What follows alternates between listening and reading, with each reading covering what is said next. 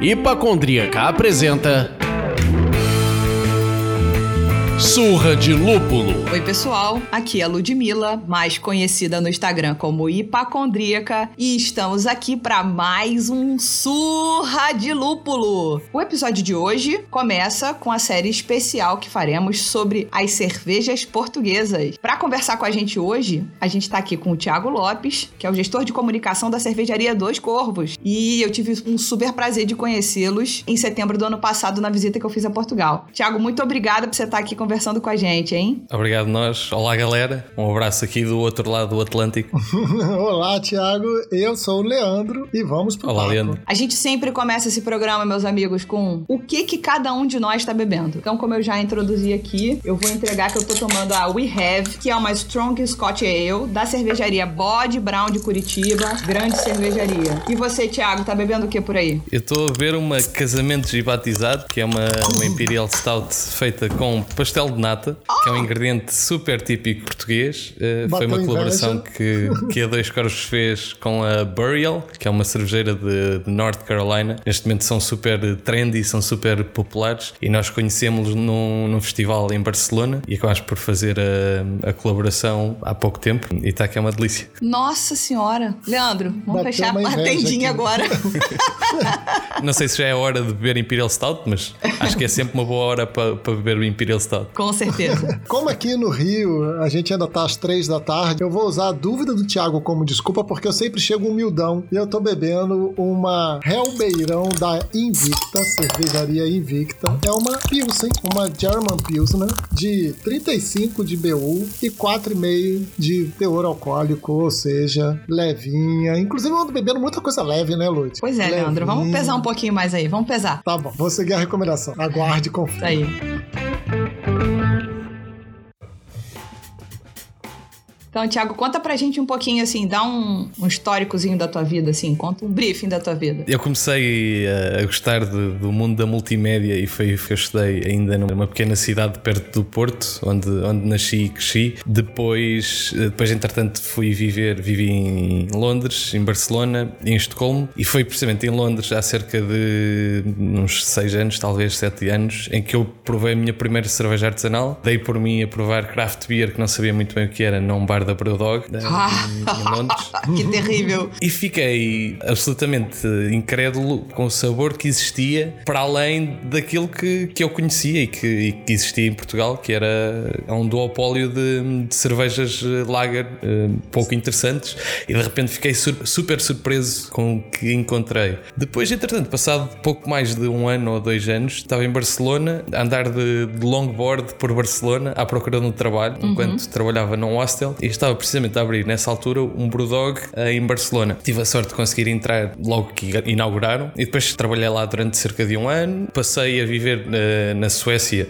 em Estocolmo, onde continuei a trabalhar em dois bares de Brewdog que existiam em Estocolmo. E há cerca de três anos eh, vim para, para Lisboa, um pouco mais por- perto das, das raízes, e comecei a trabalhar na Dois Corvos, que era a minha cervejeira favorita, era e continua a ser, mas que não trabalhando ainda no- neste mercado, que é admirado com a qualidade da cerveja que existia em alguns festivais, nomeadamente a Dois Corvos, e tive a oportunidade de ir a uma entrevista e consegui começar a trabalhar como, como cervejeiro assistente. Que Muito legal. legal. E agora você tá na parte de comunicação da Dois Corvos, né? Você entrou como cervejeiro assistente e tá agora cuidando mais da área de comunicação da empresa, não é isso? Exatamente. Quando eu entrei éramos cerca de seis pessoas, eh, se não me engano, e lá está, da, da, da mesma forma que eu comecei a ocupar a parte da comunicação, que era algo que eu tinha de background e de gosto, eh, tinha colegas meus que tinham um background de microbiologia, por exemplo, e, e começaram a, também como cervejeiros assistentes a ocupar esse, esse espaço. E eu diria que a Dois Corvos, hoje, hoje em dia, é muito isso. Cada um de nós tem um, um gosto especial para além da, da tarefa que temos eh, Legal. normalmente, e isso permite-nos ser multidisciplinares e conseguir fazia coisas que de outra forma não conseguíamos. Uh, comecei a trabalhar somente na comunicação, quando depois começámos a crescer a equipa da produção e percebi que, que tinha mais sentido. Eu, enquanto cervejeiro, talvez não tivesse muito para evoluir, ou a minha capacidade de evolução seria diminuta por não ter conhecimento de microbiologia, por exemplo, ou de, de química, Uhum. enquanto que outros colegas podiam evoluir muito mais. E ocupei esse espaço da, da comunicação que tenho muito gosto de fazer. Muito legal.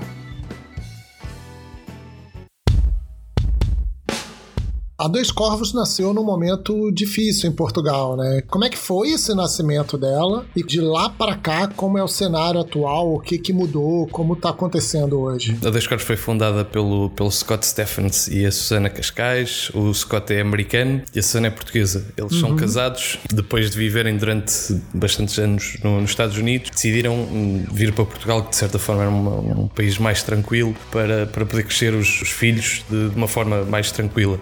Sabiam muito bem o que é que lhes esperava. Uh, vieram precisamente na- num momento de crise e a ideia não era abrir uma cervejeira.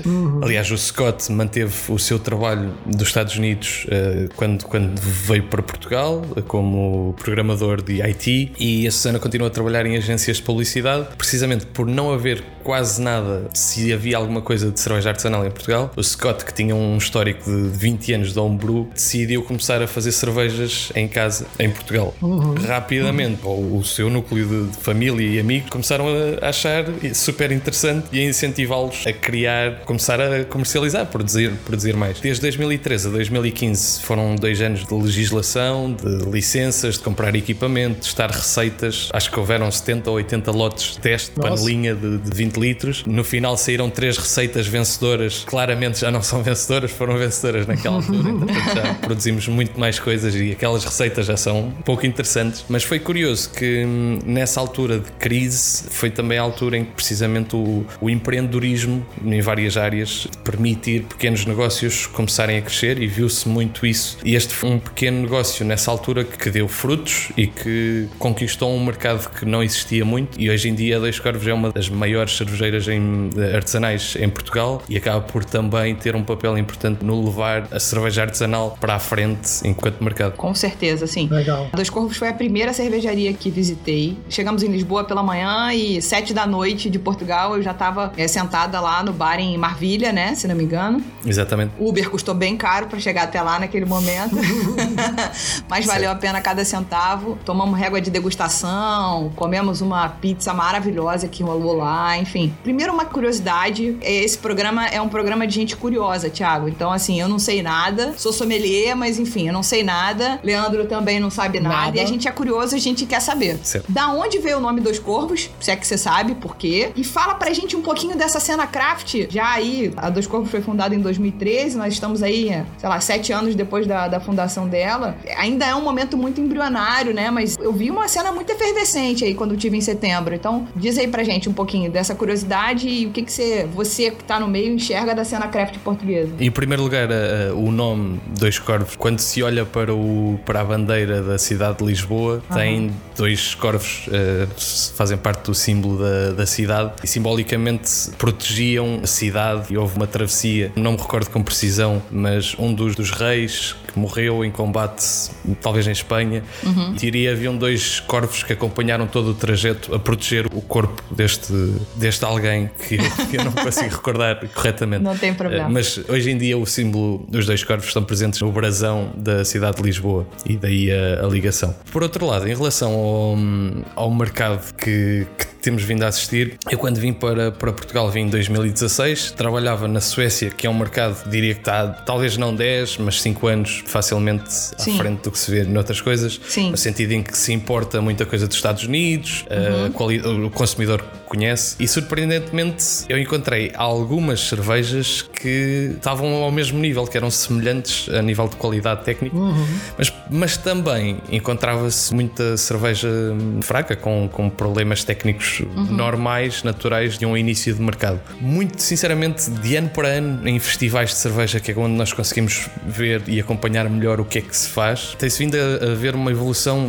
brutal a nível de qualidade, que se calhar em 2015, 2016 era relativamente baixa e era muito provável quando se ia num, num festival se provássemos 5 cervejas que algumas dessas certamente teriam problemas técnicos relativamente básicos. E hoje em dia estamos num, num panorama completamente diferente em que algumas cervejeiras e algumas cervejas batem-se o que melhor se faz pela Europa e às vezes pelo mundo também. Isto foi tudo muito rápido eh, de acontecer e que claramente apresenta alguns desafios, como nós não sabermos o facto de nós querermos e de fazermos cervejas, uma sour com frutas, uma, uma Red Flanders, por exemplo, e o público provar e gostar, deixa-nos numa situação complicada que é como é que nós vamos surpreender um consumidor que começou há um ano atrás, o que é que há mais? E ainda que existam dezenas de, de estilos, como, como bem sabem, é complicado dar mais. Ou seja, a evolução mesmo dos paladares e da procura do, do público foi muito rápida, o que nos leva a uma situação muito interessante. Podemos estar a par de outros países europeus, mas por outro lado, eh, deixa-nos num, num, num dilema o que é que vem a seguir a nível de inovação. Entendi. Interessante.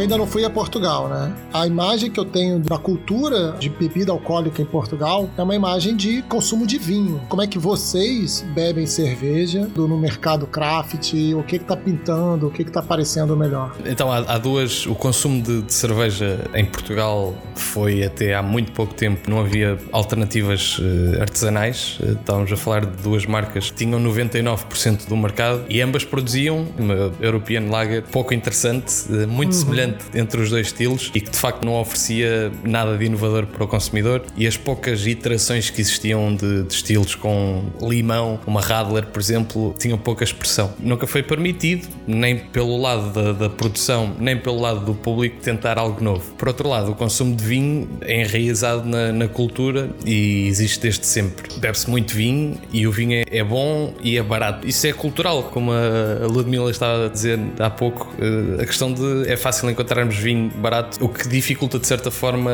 o, o aparecimento da, da cerveja artesanal. Mas eu acho que é hum, como seguramente imagino que tenha acontecido com, com vocês ou com quem possivelmente está a ouvir este, este podcast, que é quando provamos a primeira cerveja artesanal e, e é tipo, pá, Sim, o que é isto? E ficamos surpresos. Acontece e é o trabalho que se tem que fazer diariamente, convencer paladares, dia a dia, guerrear. E quando alguém vai ao tap room e diz que não gosta de cerveja, que quer um vinho, que nós também temos, tentar perceber porque é que a pessoa diz que não gosta de cerveja e se de facto não gosta de cerveja ou nunca provou uma cerveja diferente, com 17 torneiras, como é o caso de- que temos no tap room, permite-nos desafiar alguém que diga que não gosta de cerveja.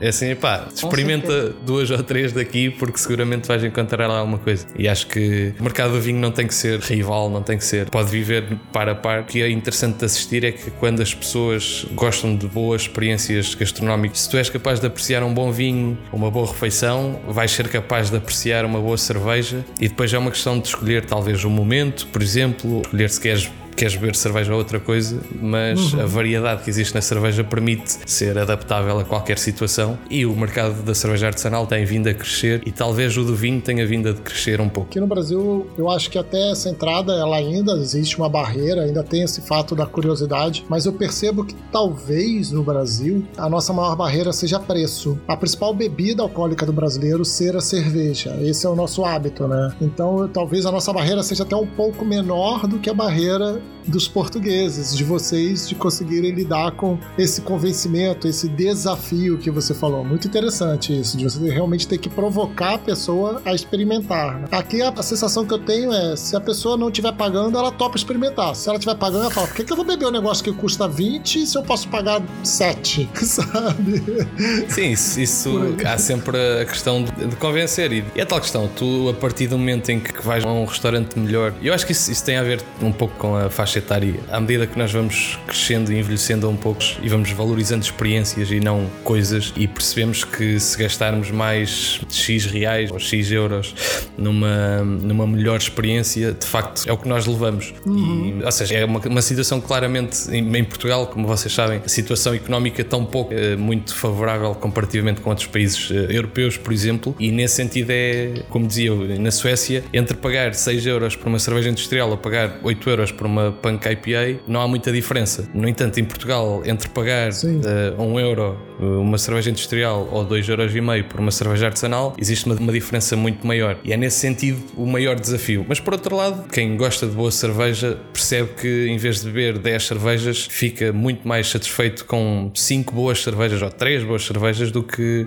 do que 10 más cervejas. É, o trabalho tem que ser feito todos os dias e pessoa a pessoa, e é isso que, por um lado, é muito interessante, mas demora bastante tempo. Sim, é um trabalho de construção, né? Não é um passo de mágica, né? Você está construindo uma nova cultura, um novo hábito, né? Muito mais devagar, né? Exatamente. É, o Thiago falou um negócio agora importante, que é a quantidade de bebida, quantidade de cerveja que você bebe em contraposição a quanto você gasta, né? Aqui no Brasil, a gente, no meio cervejeiro, tem uma hashtag que todo mundo usa, que é beba menos e beba melhor, que é um pouco isso, né? Tipo, você vai Exatamente. beber menos, mas você vai beber uma cerveja que é mais cara, ela é melhor, ela é mais cara, e pô, até por isso você também vai beber menos, porque ela entrega mais potência, ela é mais interessante, entendeu? Não é pra você, pô, beber litros. Quer dizer, até pode, né? Tudo, tudo vai depender. O Ministério da Saúde adverte. Beba com moderação. e por vezes acontece. É, exatamente. Mas sim, de facto, a ideia, a ideia não é essa. É, a gente aqui criou essa é, beba menos, beba melhor e funciona na sua língua também. então é, Exatamente. é mais ou menos a mesma coisa, né? Tipo, em vez de você tomar um barril de Sagres ou um de Superbock, vem cá tomar uma régua de degustação da Dos Corvos. Muito mais interessante. É claramente isso. E as pessoas percebem que, que a experiência é muito maior e muito mais satisfatória. E sem dúvida, quem experimenta percebe.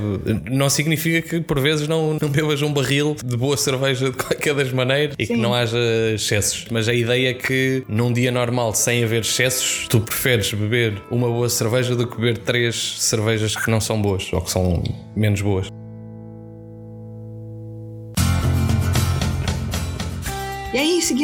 Por esse caminho do crescimento que você veio falando da cena artesanal é, portuguesa, sei lá, a partir de 2012, 2013, é, até hoje, é, fazendo um paralelo com aquilo que acontece no nosso país, aqui no Brasil, é, notamos também a cena artesanal brasileira é um pouco anterior, né? A gente já tem relatos de cervejarias em 2008, 2009. Nós aqui, deve ter coisa de uns 10 anos, é, já temos cursos profissionalizantes para a área de cerveja, né? O sommelier, a figura do sommelier sempre existiu, porque as grandes sempre precisaram dessa figura. Os mestre cervejeiro, técnico cervejeiro sempre existiu, mas isso não era difundido a ponto de, sei lá, você uma pessoa que é profissional de outra área se interessar em fazer. Às vezes você já era um, um químico ou um engenheiro de alimentos, já tinha uma especialização naquela área e aí por isso você tinha aptidão. Mas de 10 anos para cá, no Brasil, a gente começou a ter a, o acontecimento de cursos profissionalizantes. Eu mesma fiz o curso sommelier tem dois anos. É, você vocês aí em Portugal têm cursos profissionalizantes para a área que venha a ser uma demanda da cena artesanal portuguesa? Tipo, por que as pessoas estão bebendo mais cerveja artesanal? Não existe quase nada. É um tema que nós próprios cervejeiros e as pessoas da indústria debatemos bastante, que é a falta de educação formal que existe em Portugal relacionada com cerveja. É nula, é inexistente completamente. Nós tivemos um curso de, de sommelier de cerveja lecionado pela Domans uhum. há cerca de um ano ou dois anos atrás, em que precisamente uma, uma formadora brasileira esteve em Portugal e, e, e, fez esse curso de sommelier, que na altura lembro-me que era bastante intenso e relativamente caro, eh, em que saíram cerca de, suponho, 20 sommeliers eh, em Portugal. Uhum. E esse foi o único curso que existiu técnico especificamente de cerveja. Sem contarmos com isso, existem cursos, obviamente, mais gerais no, no domínio da, da microbiologia e da, da ciência alimentar e tudo mais, mas não existe formação técnica. Quando uh, alguém tem uma formação técnica, ou seja, estudou fora, provavelmente será absorvido por uma das, das gigantes. A nível de salarial, conseguem pagar, obviamente, valores completamente diferentes. Olha a oportunidade aí, hein, Lud? Partiu oh. Portugal, hein? Opa! Por outro lado, a questão ah. do a, a, produção, e isso é que eu acho que é super interessante, talvez explique o porquê de em 2013 e 2015 haver tantos problemas técnicos, porque toda a gente passou de um brewer para uma produção comercial, seja de que volume fosse, e claramente comete-se erros e, e tropeça-se. E... No entanto, por outro lado, tudo que, ou quase todos os cervejeiros hoje em dia, de, de qualquer marca, sejam maiores ou menores de cerveja artesanal em Portugal, não têm informação, ou são muito poucos que têm informação técnica. E então é interessante que é isso, a, a aprendizagem é toda com o, chamado trial and error e, e, aprender à medida que vamos avançando. Por um lado é excelente porque não limita a nível de criatividade, mas por outro lado, obviamente que a estabilidade, a qualidade uh, contínua, o controle de qualidade acaba por demorar muito mais tempo a atingir a maturidade do que se existisse uma formação técnica mais concreta. Entendi, interessante, não tem nenhum curso de sommelier aí.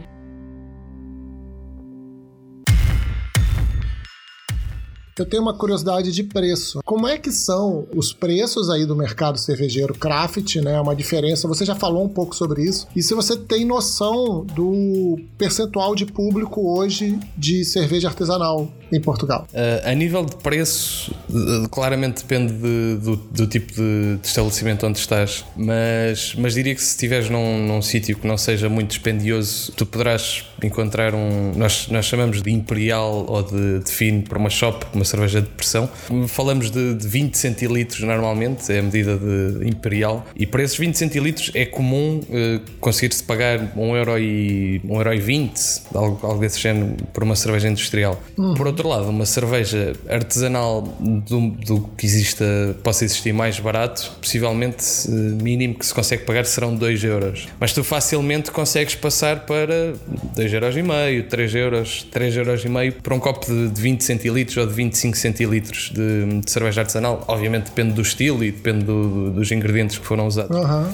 Mas existe uma, uma, variação, de certa forma, ainda relativamente grande. Por outro lado, e eu acho que é aí, acho que é aí que chegamos ao ponto ideal e eu acho que é aí que, que se pode crescer bastante no mercado da cerveja artesanal. E eu acho que é por aí que está a crescer, que é tu se fores a, um, a uma discoteca, se fores a um bar, se fores a um restaurante com preços diferentes, tu já não vais pagar 1,20€ por uma cerveja, vais pagar 2€ ou 2,5€ meio. E uhum. entre tu pagares 2,5€ por uma, uh, uma cerveja industrial ou pagares 2,80€ por uma cerveja artesanal, acho que é claro uh, a escolha que tu deves fazer. Estou vendo vantagens. Não, eu, acho, eu acho que é por aí. Uh, há locais de consumo em que dificilmente se consegue. Nós estamos no país também em que existe o conceito de tasca, que é um sítio, digamos que pobremente decorado, um sítio muito humilde, muito tradicional, em que um copo de vinho custa 50 cêntimos. Então, a Tasca, só pra gente, nosso ouvinte não ficar totalmente perdido, seria o nosso boteco aqui. Exatamente. Nosso botequim. Lá, a cerveja é, a Sagres ou a Superboc custariam, sei lá, 50 centavos de euro. É isso. Saudade de um botequim, hein, minha filha? Talvez já não se consiga, ou sejam muito poucos os espaços que consigam vender a esse preço, mas, uhum. mas é isso. É, e a questão é que, claramente, num, num botequim, queremos ser demasiado ambiciosos e querer começar a, vender cerveja artesanal num botequim, porque não é natural que isso aconteça. Mas, uhum. por outro lado, num, num local onde os preços são naturalmente já mais altos, porque, porque estamos a falar de uma experiência mais, mais rica, é, é muito mais fácil haver a transição de um produto relativamente de baixa qualidade ou industrializado para uma, uma cerveja de boa qualidade sem o consumidor sentir eh, grande diferença a nível de preço. E aí eu queria emendar uma outra pergunta aqui, que é: vocês importam muito dos Estados Unidos os insumos ou, ou tem muita coisa que vem do restante da Europa, de outros países da Europa? Depende de que tipo de ingrediente é que é. Eu acho que no, nos dias de hoje a, a, cerveja, como qualquer outra coisa, com a, com a globalização, todos nós queremos uh, vemos o que é que está a acontecer nos Estados Unidos e queremos o que está a acontecer nos Estados Unidos, por exemplo, ou de repente está a acontecer alguma coisa no, uhum. no Japão. Ou seja, as, as, as modas de as neipas, uh, usar uh, se calhar há 5 anos atrás o Centennial, o Cascade, o Chinook, depois passou a ser o amarelo e sei lá, tens uma adaptação dos lúpulos, dos ingredientes que usas a nível de, de, produção de ingredientes eh, em Portugal é muito, muito limitado. Tudo o que existe, o pouco que existe é, é adquirido pelas cervejeiras industriais. Uhum. Uh, no que toca a cereais, nós importamos do Reino Unido e da Alemanha, essencialmente. Por outro lado, a nível de lúpulos, é isso. Se estivermos a fazer uma, uma Eld ou uma Doppelbock, vamos, vamos usar lúpulos alemães. Por outro lado, se quisermos fazer uma, uma IPA, vamos, vamos importar lúpulos uh, americanos. Sim. Eu acho que os lúpulos não dá muito para fugir, até porque não existe muita produção de lúpulo. Existe, uh, sei que é possível crescer uh, Cascade em Portugal, no norte de Portugal existe alguma coisa, mas existe muito pouco. E o que existe, mesmo existem algumas marcas que têm plantações, mas acabam, conseguem fazer uma cerveja, um lote de, em wet hops e está feito, em fresh hops. Como eu comentei no começo aqui desse nosso papo, em setembro do ano passado eu tive em Portugal e foi uma experiência maravilhosa. Em 12 ou 13 dias eu passei por 10 destinos. Pingo de juízo, a pessoa não tem nenhum juízo mesmo, assim, né? É, 10 cidades diferentes praticamente. Eu tive bastante dificuldade de encontrar cervejas. Se não fossem lojas especializadas ou brewpubs ou bares especializados, eu não conseguia encontrar cervejas artesanais nem importadas. Nos supermercados que estavam ao meu redor, eu só encontrava de fato aí cervejas que a gente chama aqui de mainstream, né? Tipo a Superbock, a, a Sagres. Eu acabei conseguindo ir num evento de colheita do lúpulo. Pode ser Vila Verde, perto de Braga. Da letra, exatamente, exatamente. Exato. Eu também estive lá. Estive lá este ano. Ah, sim, em setembro do ano passado você tava lá também, então a gente pode ter se esbarrado, porque eu tomei todas as cervejas que tinham lá, pelo amor de Deus, coisa maravilhosa, copinho lindo, camiseta. Eu sou a maior consumidora de traquitana cervejeira. Olha, ó, tenho a camiseta, eu quero levar, mas não cabe em você, não tem problema, eu emagreço, eu engordo, eu sei lá o que, entendeu? Eu sou a, a consumidora do- da traquitana cervejeira. Certo. Enfim, existe um plano de expansão. Você falou aí de, da cerveja artesanal chegar de repente num restaurante que um pouco mais requintado e o cara tá preparado a pagar uma coisa um pouco mais cara. Eles já estão nas lojas de cervejas artesanais, no- nos próprios brewpubs. Mas pra democratização acontecer de fato, ele precisa chegar em outros lugares. Não sei se nas tascas, que como você disse, seria o nosso boteco aqui, mas é preciso chegar em outros lugares e existe um Eu acho- plano de expansão sobre isso. Sim, existe, existe um plano e nem sempre é, é, um, é um plano muito popular, mas que eu acho que é o plano que tem que ser feito para democratizar a, a cerveja, que é nas grandes superfícies, nos supermercados, precisamente como precisamente onde tu as procuravas inicialmente e não encontravas, Sim. acho que é onde, onde, tem que, onde tem que estar. Curiosamente, nestes, nestes últimos dias e agora na- nesta, neste panorama que estamos, uh, eu dou por mim e vejo amigos meus que se calhar há dois, três anos eu levava algumas, algumas cervejas da, da Dois Corvos e, ou de Dois Corvos ou de outras marcas e torcia um bocado a cara no sentido em que não gostavam porque era muito amargo, ou seja o que for. E hoje em dia já eles próprios me enviam fotografias de cervejas que compraram no supermercado e perguntam-me de género se, se são cervejas boas ou, ou que estão a gostar simplesmente. E eu acho isso muito interessante porque é precisamente isso. Naquela altura, há um ano atrás ou dois anos atrás, eu forçava a que os meus amigos gostassem de cerveja artesanal e eles não queriam. E passado um ou dois anos de ter deixado lá a semente, eles próprios conseguem encontrar de alguma forma, sem grande esforço, no supermercado. E eu acho que é isso. Tipo, se houvesse alguma, algum esforço de ativação, algum esforço para eles conseguirem encontrar cerveja, eles não iam procurá-la. Mas por outro lado, o facto de estar presente no supermercado faz com que, se calhar num dia que até lhe esteja a apetecer alguma coisa diferente, numa data diferente, até arriscam. E depois passa a pertencer ao, ao domínio normal de sensações e querem, passam a beber cerveja artesanal frequentemente. Para responder diretamente à pergunta, o plano eu acho que é chegar a mais grandes superfícies, os supermercados são super importantes para chegar a mais pessoas, embora nem sempre a cerveja esteja nas melhores condições, porque nem sempre são respeitadas as mesmas formas de guardar o produto, mas isso é algo que é difícil e acho que acaba por ser uma consequência secundária infeliz, nem sempre o consumidor tem, a, tem o produto na melhor qualidade, mas por outro lado, a grande maioria das pessoas que compram cerveja numa grande superfície conseguem chegar ao produto sem dificuldade e é aí que, que se consegue criar mercado. Obviamente que as cervejas que estão presentes numa, numa grande superfície acabam por ser cervejas mais simples, de, de entrada, digamos assim, e depois, à medida que as pessoas vão gostando, naturalmente vão procurando mais sabores, e é aí que entram os bares de especialidade, restaurantes com beer sommeliers, com, com então, com pessoas que conhecem uh, os produtos e conseguem uh, conduzir uma experiência muito mais rica. Sem dúvida, é importantíssimo. Aqui no Brasil a gente já sente uma mudança nesse paradigma, a gente já consegue encontrar boas cervejas artesanais no supermercado. Óbvio que também nos bares especializados ou nos brewpubs, e enfim, mas o supermercado já virou um lugar onde você consegue comprar talvez uma meia dúzia, dez rótulos é, de boas cervejas artesanais. Isso fez muita diferença para o mercado de uma maneira geral. Então espero que vocês consigam Sim. alcançar esse lugar também, né? Porque dá mais poder para o consumidor. A dificuldade que existe, como tu dizias, vais a um supermercado e de facto tens um corredor cheio de cervejas, mas claramente é dominado pelas cervejeiras industriais. E, e respondendo à pergunta que tu fazias, Leandro, há pouco tempo do, da, da percentagem que existe do mercado, eu diria que, que representa 1%, ou seja, se calhar há, estamos a falar de 50 marcas ou 100 marcas de cerveja artesanal Nossa. de várias dimensões e não chega sequer a 2%, ou seja, é uma, uma questão mínima. E a questão da representação num supermercado acaba por ser equivalente, Exato. o que é algo a combater e é uma tendência que se tem vindo a, a ver a crescer a existência de cerveja artesanal em supermercados, mas é um. Estamos muito longe de, de ser algo facilmente disponível em todo lado. Tem um espaço e talvez até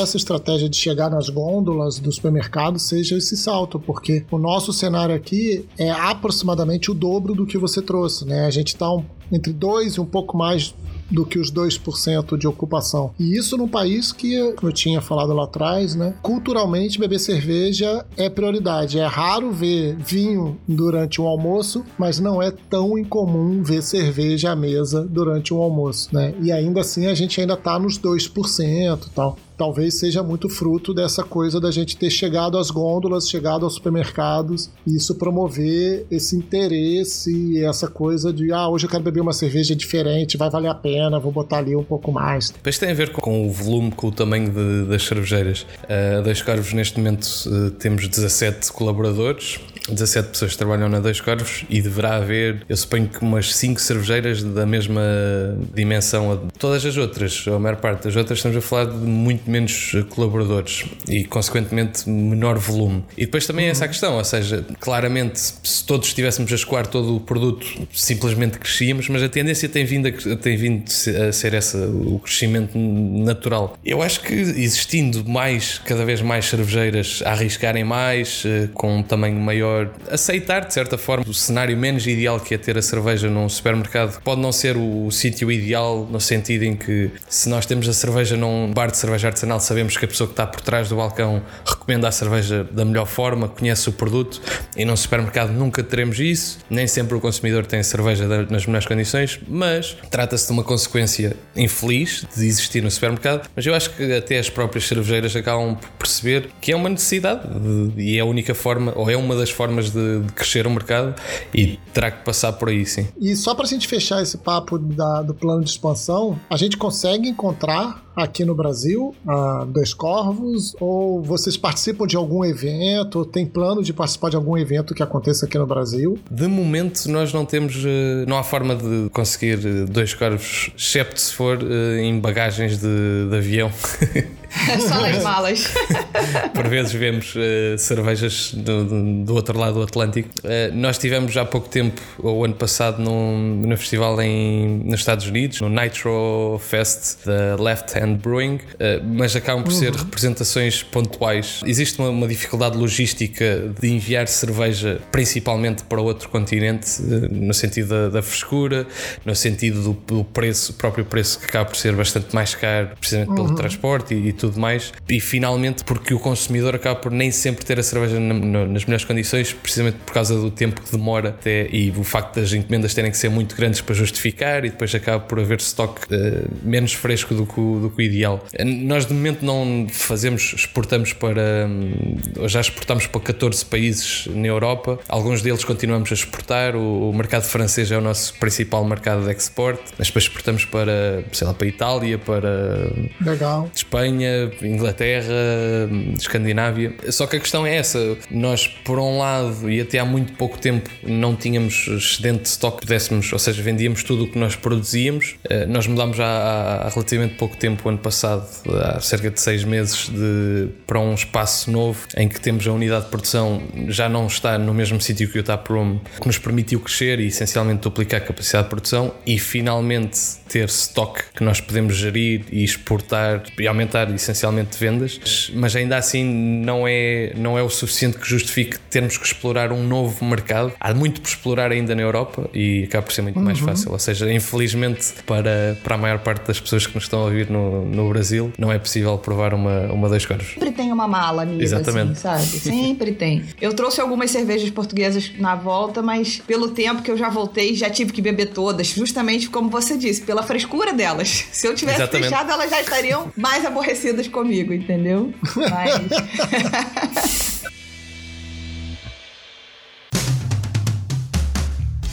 Queria saber curiosidades da Dois Corvos, surpresa, o que, que vocês estão pensando, rótulos novos, o que, que você tem para contar aí pra gente, que já possa ser publicado. É, sei lá, é, é daquelas perguntas uh, difíceis de, de, responder de uma, sem, sem pensar muito nisso. Uma coisa que nós temos, e acho que saíram várias surpresas ou várias coisas bastante interessantes, nós temos um plano de barricas com cerca de 200, 200 e pouco, 200 barricas cheias de cerveja, ou seja, falar de, de 40 mil litros de cerveja a envelhecer em barrica. Isto é algo que essencialmente não existe, eh, não existe muito noutras. Existem algumas cervejeiras que fazem o mesmo, mas não com, com esta quantidade de, de barricas. Isso é algo que nós temos vindo a, a, explorar bastante. Nós estamos quase a fazer 5 anos, fazemos 5 anos em, em julho e produzimos cerca de 120, 130 estilos diferentes, ou seja, o Untap pelo menos conta uhum. 120 ou 130 cervejas diferentes, algumas pontuais lançamentos no, no Room, outras que continuam desde o início, mas eh, o, o fator experimental acaba por ser algo bastante, bastante importante na Dois Corvos. E a questão das barricas é o nosso, é o nosso bebê. Este momento em que nós estamos de acaba por ser não deixa de correr eh, as coisas, não, não, não deixa de dar seguimento, mas por outro lado tivemos, quase por ter algum tempo para poder voltar às barricas e dedicar algum tempo às barricas e com isto precisamente provar uh, algumas barricas e perceber que algumas delas estão no ponto ideal a serem, a serem embaladas. Nós temos, um, temos duas uh, cervejas envelhecidas em barrica com brete com, com lactobacilos. Uma delas é My Barrel Gently Weeps, creio, creio que é um, uma Grey Ale. Por outro lado temos uma a sair também agora em breve que é Black Candy que nós tivemos em barril o ano passado, uh, mas agora vamos vamos ter em garrafa, que é uma cerveja com groselha preta, que é um ingrediente típico em Portugal. O, o termo é, é blackberry, uh, okay.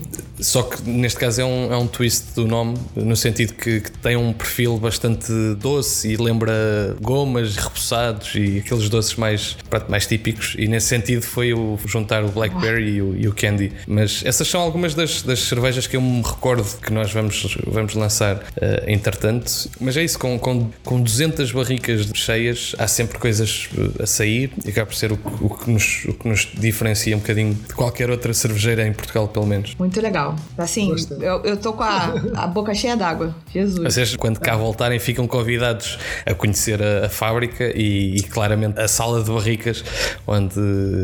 onde consegue-se pelo menos ver. Ah. Uh, Tiago, algum... você não pode fazer esse convite, Tiago, porque eu sou uma pessoa que aceito. Eu vou, certo. entendeu? Ela, assim, eu vou entrar, eu vou entrar agora num site e vou comprar uma passagem para Ah, mas tá tudo fechado, foda-se. Vou comprar. Certo. Mas muito é, obrigada. São muito, são muito bem-vindos. ano que vem tá mais quente agora. Né?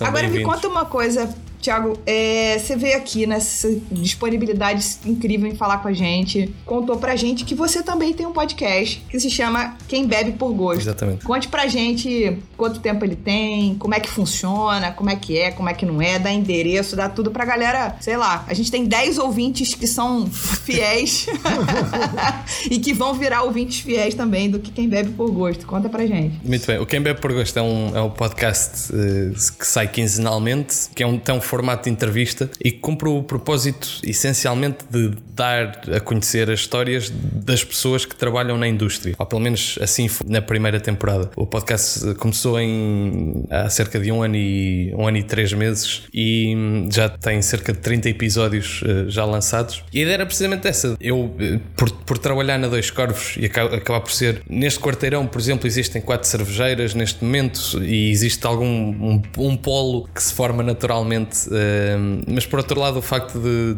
sermos felizmente reconhecidos como uma, uma, uma, marca inovadora e de nós próprios termos amizades. Todos nós temos um gosto diferente, somos homebrewers, estamos muito, muito envolvidos na comunidade.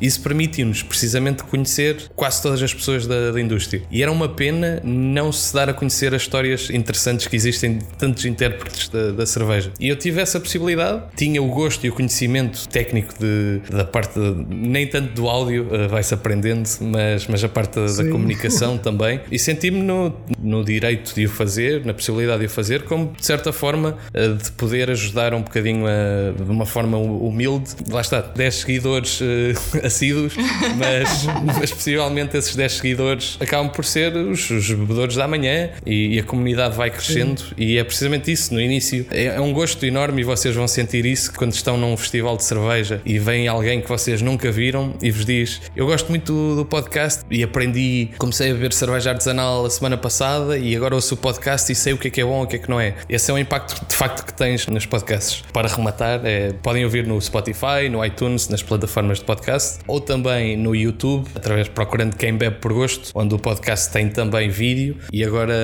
durante este período de quarentena, saem uns pequenos sketches humorísticos com alguns clichês dos beer geeks e os beer noobs, os que não conhecem tanto, para chegar a bocadinho aos vários públicos e aproximar os, os beer geeks excessivos de, de, quem não tem tanto conhecimento, mas tem, tem gosto. E acabo por eu próprio, com duas, aparecendo duas vezes com figurinos diferentes, um, questiono, colocando quem não conhece, fazendo as perguntas que seria estranho fazer de outra forma, e assim acabam uhum. por ser respondidas. E como tem uma conotação de um certo toque humorístico, acaba por ser fácil para pessoas ouvirem e ficarem a conhecer um bocadinho mais da cerveja artesanal artesanal. Ah, com certeza. Legal. Eu mesma virarei agora ouvinte. Ah, vou virar a décima primeira ouvinte. e Obrigado, vou entrar já. no YouTube, com certeza, porque fiquei muito curiosa com as sketches que você falou. Tiago, queria agradecer muito a sua disposição de falar conosco. É, foi maravilhoso conhecer um pouco mais da Dois Corvos. Volte sempre. Vamos fazer mais intercâmbios Brasil-Portugal, né? Obrigado eu, desde já, pelo convite. Em nome da Dois Corvos e em nome, em nome pessoal também. É um prazer sempre podermos dar um bocadinho Neste caso não, não conseguimos dar a provar a cerveja literalmente, mas, mas dar a conhecer um bocadinho o que se faz e, e o facto de nós partilharmos a mesma língua. Não sei se foi fácil de, de, me, de me, perceber uh, em todos os momentos. Mais ou menos, mais ou menos. Mas o facto de nós partilharmos a mesma língua permite-nos e deve uh, precisamente incentivar a que partilhemos também informação. Vocês têm um mercado muito mais uh, evoluído do que o nosso, ou relativamente mais evoluído que o nosso, e é possível partilharmos conhecimento não só a nível de homebrewing, como a nível de comunicação, todos os níveis, e já que temos esta facilidade de, de linguística, podemos de facto usufruir dela e acho que tem todo sentido uh, haver momentos como este e agradeço imenso podermos dar a conhecer um bocadinho das nossas pessoas e as nossas marcas e os nossos, os nossos mercados. E desejo muita certo. sorte para este podcast. Muito obrigada. Muito obrigado e eu agradeço duas vezes também pela presença e por essa e boa sorte aí carinhoso do coração. Realmente assim, a gente tem a mesma língua, não foi tão difícil difícil. Na verdade, eu que não tenho o hábito muito conversar e ouvir o português raiz, né? Não achei difícil, foi fácil. espero que nossos ouvintes também não, não tenham encontrado dificuldade nisso, porque foi muito bom o papo. Gostei bastante. Obrigado, Thiago. Ainda bem. Então, pessoal, você que acabou de ouvir esse programa, devia agora ir direto para a sua adega e pegar uma cerveja que mexeu com seu coração depois que você ouviu o Tiago Lopes, gestor de comunicação da Dois Corvos. Pega uma cerveja diferente, pega aquela que você tá guardando há muito tempo. Não, brincadeira, ainda não mexe nessa não, deixa mais um pouco. Cerveja aquela de guarda é bom respeitar. É, pega uma cerveja diferente, bebe, posta marcando aí pra Condrica, que a gente vai repostar. Eu quero saber dessa interação com vocês, hein? Valeu, pessoal. Valeu, obrigado. Beijos. O Surra de Lúpulo faz parte da iniciativa Podcasters Unidos. É uma iniciativa com o objetivo de divulgar podcasters que estão começando ou são undergrounds. Entra lá no arroba Podcasters Unidos e conheça outros podcasts que fazem parte desta iniciativa. É muito importante para manter a nossa roda girando. Um grande abraço e obrigado.